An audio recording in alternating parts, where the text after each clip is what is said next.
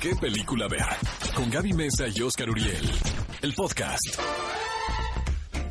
Estamos de regreso en qué película ver, un programa de Cinépolis por ExaFM 104.9 y ha llegado el momento de platicarles cuáles son las películas que van a llegar este fin de semana para que ustedes vayan y disfruten en compañía, solos, como ustedes prefieran y hagan la combinación de palomitas en Cinépolis que le gusta Oscar, que que es... es la light, mitad light, amigos, y mitad con caramelo. Así de bizarro. Porque miren, si se están No me da comiendo... culpa, pero no. exactamente, exactamente. Es para todos los culpígenos como yo. Discúlpenos. Se comen las dulces y dices la cantidad de azúcar que estoy ingiriendo, pero luego agarran una light y dicen, no, es que estoy a dieta. Y luego te enfadas de la light y vuelves a agarrar otras El ciclo de la vida, bonche, tal El ciclo de la vida tal ¿no? cual. Muy bien. Y así bajita la mano, ahí va el tambo grande. ¿no? equilibrio. El equilibrio. Exactamente. Bajita la mano, ya no hubo palomitas en el, en la- en el extra grande, ¿no? Y cinéfilos, déjenme contarles que la opción definitiva este fin de semana, si se van a ir en familia al cine o quieren ver una historia muy conmovedora, es El llamado salvaje, dirigida por Chris Sanders. Una película por la cual, de hecho, el señor Harrison Ford, quien aparece eh, como protagonista en la historia, vino a promocionarla en la Ciudad de México y más adelante les vamos a compartir una entrevista que tuvimos la oportunidad de hacer con él. Pero ¿qué les cuento de esta historia en donde el señor Harrison Ford decide ya dejar a Chewbacca de lado y mejor emprender una travesía con Buck, un perrillo, un perrillo doméstico, quien en realidad sin su voluntad es trasladado a un territorio muy hostil, donde va a tener que aprender diferentes valores desde amistad, familia, liderazgo. No se trata de una película donde veamos al perrito en una situación tierna, como lo son películas al estilo de mi amigo Enzo o Marley y yo, sino que aquí va a ser un crecimiento real para, para el perro, donde se en- enfrenta situaciones complicadas. Ahora, es una adaptación de un clásico escrito por Jack London. No es la primera vez que se lleva a la pantalla grande, así que si ustedes decían, ¿por qué Harrison Ford quiso involucrarse en una historia de un perro? Porque en realidad actores de la talla de Clark Gable o incluso de Charlton Heston también han sido protagonistas. Y como les comenté, el señor Harrison Ford se dio un paseo por la Ciudad de México para promocionar esta película. Tuve la oportunidad de platicar con él. Es realmente un gusto porque da muy pocas entrevistas, entonces me sentí bastante privilegiada de poder traerles a ustedes esta entrevista en exclusiva para qué película ver. Vamos a escuchar un poco de lo que me contó.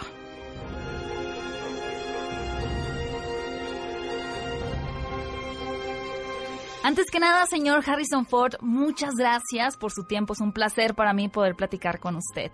Encontré algunas similitudes entre su personaje y el del perro Buck, porque prácticamente los dos están intentando superar situaciones difíciles. ¿Podría darnos un consejo de cómo superar situaciones difíciles en nuestra vida? I think the appropriate advice would depend Creo que el consejo apropiado depende um, mucho de las I circunstancias, think, uh, pero creo que debes confiar en tus instintos, tus pasiones, tu entendimiento, y debes buscar la virtud, no los defectos en el mundo, y atender eso. Algo que me gustó mucho de esta película es que pudimos disfrutar del viaje de Buck.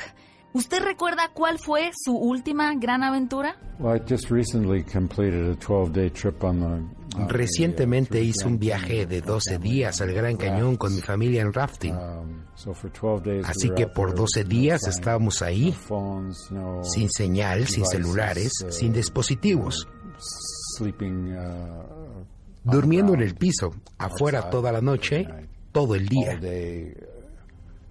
inmersos en el poder y la majestuosidad de la naturaleza. Te da algunas referencias, impulsa tu humildad y al mismo tiempo estimula tus percepciones. Y 12 días fue una cantidad de tiempo perfecta para distanciarse de todas las preocupaciones de la vida diaria And, f- and 12 y de verdad uh, experimentar el poder de la majestuosidad del mundo natural. Corríjame si me equivoco, pero a pesar de que muchas personas preguntan el cómo es trabajar con un personaje que no está ahí, con una figura animada, yo creo que no debe de ser tan diferente al teatro, por ejemplo, donde hay que actuar con elementos que no están tal cual sobre las tablas. ¿Es así o sí le costó trabajo imaginar a Buck? uh, a perfect amount of time. Ese es el trabajo de actuar, es pretender. No le digas a nadie. No fue difícil, fue divertido. Fue un placer, fue un reto. uh, También estoy muy satisfecho con la manera en la que resultó. Otra cosa que rescato de esta película es el trabajo en equipo y la idea de el liderazgo. En su trabajo profesional, ¿le gusta ser líder o prefiere ser guiado por alguien más? A mí me gusta colaborar, me gusta ser parte de un grupo de personas trabajando para solucionar un problema. Me gusta el liderazgo que inspira y se queda atrás. Muchas gracias por su tiempo, señor Harrison Ford. Ha sido un gusto para mí platicar con usted. Lo que es interesante, eh, Gaby, aquí es ver una personalidad como Harrison Ford envejecer con esta dignidad y esta gracia. Interpreta aquí un personaje, pues, de un, tipo malhumorado, ¿no? Que le viene perfecto. Cascarrabias. Eh, cascarrabias y definitivamente Harrison Ford es un es una estrella de cine que tiene un carisma nato que ni siquiera tuvo que trabajar él realmente ni siquiera quería convertirse en una superestrella. ni modo. Exactamente. A ver si aplicas el ni modo. O sea, eres tan carismático, tan agradable y tan efectivo en, en el cine que a ver si que sin querer queriendo se convirtió en una estrella. Exactamente, y para celebrar con ustedes cinéfilos, como recordarán en el episodio pasado, les dijimos que guardaran su boleto de cine cuando fueran a ver la película del llamado salvaje porque tenemos un gran regalo para ustedes. Aquí les va la dinámica. Primero, les voy a contar que el regalo son tres pósters de la película. Hasta ahí todo bien, todo normal, todo tranquilo, pero están autografiados por el mismísimo Harrison Yo ya traigo aquí mi boleto. Es que la fui a ver, la fui a ver ayer en el Tú quieres el póster autografiado Yo por el Harrison póster Ford. autografiado de Harrison Ford. Bueno, vamos a darle la oportunidad a los cinéfilos para que participen en esta dinámica muy Nada más hay dos amigos, no son tres, ¿eh? ya les bajaste Es que no contaste uno. bien, son Ah, dos sí, nada aquí estoy viendo más, bien ya. Ok, dos. No, sí son tres, ¿eh? No, no, no le crean a Oscar. Lo primero que tienen que hacer es utilizar el hashtag ¿Qué película ver? con sus respectivos acentos y responder la siguiente pregunta. ¿Cómo se llama el perro que acompañará al personaje que interpreta Harrison Ford en El llamado salvaje? Después agrega una foto o una captura de pantalla de tu boleto, si lo compraste vía digital, como prueba de que viste la película o la vas a ir a ver este fin de semana. Súper sencillo, sigan estos tres pasos y no se pierdan la oportunidad de participar por este póster de su más reciente película que puedes tú ir a disfrutar desde este momento con toda la familia en cualquier sala de Cinépolis. Amigos, para un público más adulto está buscando justicia. Just Mercy en inglés. Esta película estrenó en la pasada edición del Festival de Cine de Toronto. Eh, realmente es una película muy interesante con actuaciones muy poderosas. En particular, Jamie Foxx creo que hace una caracterización espectacular. Eh, ¿De qué va la película, amigos? Es un joven eh, quien obtiene una eh, beca para estudiar en la Universidad de Harvard, un joven afroamericano. Eh, obviamente cuando estudias en una academia como esta, inmediatamente las ofertas de trabajo eh, llegan a ti cuando sales, porque precisamente el prestigio que tiene la universidad es tan grande. Eh, este personaje, teniendo la posibilidad de trabajar en los bufetes jurídicos más exclusivos que hay, decide irse a laborar pro bono a Alabama para defender a todos aquellos hombres o mujeres de color que están eh, recluidos en las cárceles y que cuyos juicios no han sido del todo justos, ¿sabes? Em, que ha habido mucha anomalía.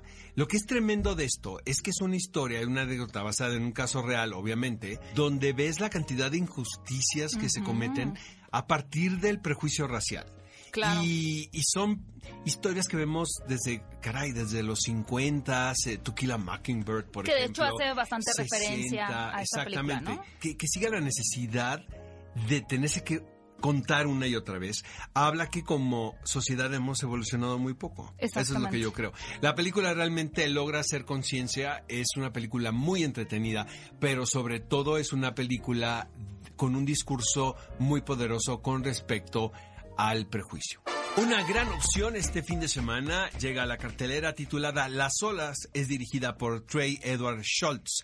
Esta película se estrenó en Toronto el año pasado y la comparaban al fenómeno que había ocurrido con Moonlight, porque son películas eh, de alguna manera un tanto discretas, no tiene este aparato publicitario detrás y de repente las presentan en un festival como Venecia, por ejemplo, o Telluride y llegan a Toronto ya con pues con, Con mucho ruido prestigio. exactamente con mucho ruido alrededor en esta ocasión realmente pues muy bien merecido porque se trata también y volvemos al mismo tema es una familia norteamericana eh, de color y podría ser como la historia de una familia de tantas, porque es una es un clan que vive en una clase media media bien acomodada, media alta casi podemos decir, eh, y sin embargo una serie de malas decisiones que, ne- toma, es que no les quiero contar misterioso. más porque se los voy a revelar, pero Hay una el mala hijo, decisión ajá, el- involucrada. El más grande de, de la familia eh, toma una serie de malas decisiones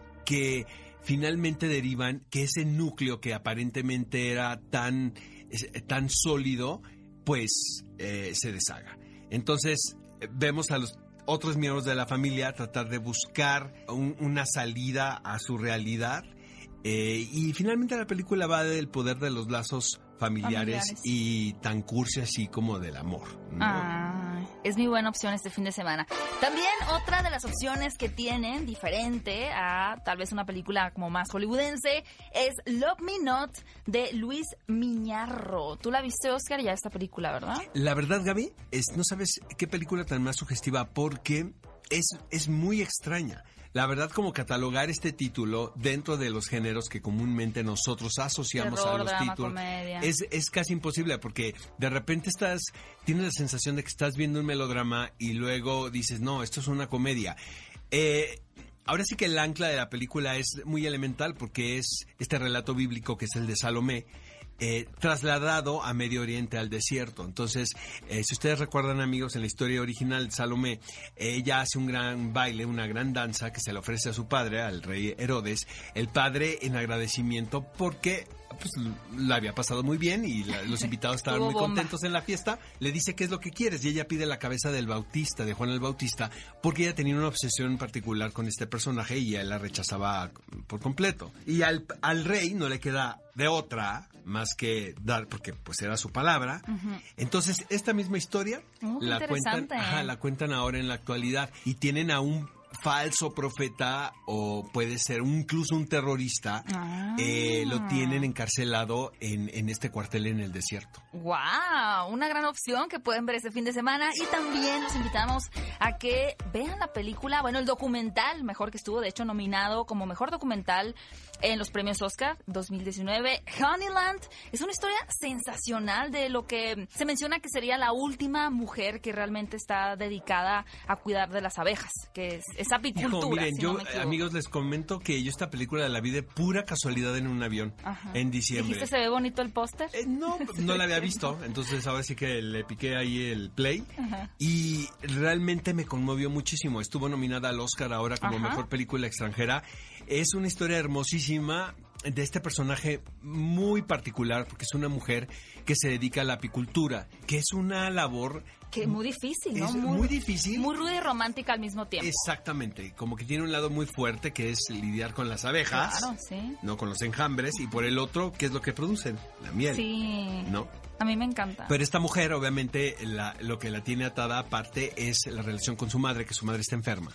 Entonces, todo esto está situado en las profundidades de los Balcanes y realmente son comunidades eh, muy atípicas y que de alguna manera, aunque nosotros podemos encontrar ciertas similitudes, también tienen unas diferencias muy marcadas, ¿no? Culturalmente hablando. Pero es una película que recomiendo muchísimo, Honeyland. Y como siempre en Cinepolis les tenemos una opción terrorífica y chequen nada más este título. Si ustedes creían que ya se habían deshecho del personaje de Sadako, conocido en esta adaptación hollywoodense como Samara Morgan, pues están muy equivocados, porque tenemos el aro capítulo final en una versión japonesa. De hecho, dirige Hideo Nakata, quien fue pues la mente maestra detrás de la primera entrega del aro, la versión japonesa que quienes la hayan visto saben que es realmente espeluznante. Y lo que propone él en esta entrega final es una resurrección de cierta forma del espíritu original de Sadako en una nueva niña, es decir, que simplemente no te puedes desprender de esta maldición. Y a pesar de que dos décadas más tarde de que vimos esta película, la original en el 98, y a pesar de tener también 10 entregas, reboots, secuelas, precuelas y demás, esta sería aparentemente el fin definitivo. Y hay que mencionar también que es una adaptación de una novela eh, llamada Tide, que se publicó el pasado año 2016 con un nuevo punto de vista de esta maldición. Amigos, si llega una película mexicana a la cartelera, no es una comedia romántica, se los advertimos. Se trata de un drama muy interesante y esto nos llama la atención porque porque es original. Eh, de alguna manera son dos parejas, eh, son dos primas eh, que están respectivamente casadas y un día deciden en el baño, pues cambiarse, o sea... Tú te quedas con mi novio exacto, y yo o con sea, el hacerle al swing. al Sí, swinger, swingers, ¿no? Exactamente. Pero Eh, fresa, ¿no? O sea, su intención era como más inocente. Pues no, ni tan fresa, porque No. cada quien se va con el otro. Ah, entonces no eh, nada toman un coche y se sucede un accidente. Pero lo que está muy interesante de esta película es que te cuentan las dos posibilidades. O sea, ¿qué hubiese pasado si eh, uno de los coches se accidenta y qué hubiese pasado si el otro es el que se hubiera accidentado? Mm. O en los dos accidentes mueren los dos tripulantes de los automóviles. Ah. Entonces, de alguna manera son dos eh, lutos distintos. ¿Y qué pasa con los otros personajes? Qué tragedia. Qué Esto mala idea es tuvieron dirigido esas por. Salomón Askenazi. Amigos, más adelante va a estar aquí incluso el mismo Salomón Askenazi y dos de sus protagonistas y ellos nos van a tratar de explicar de qué va dos veces tú. Ve a Cinépolis y utiliza el hashtag qué película ver. Escúchanos en vivo todos los sábados a las 10 de la mañana en Exa FM 104.9.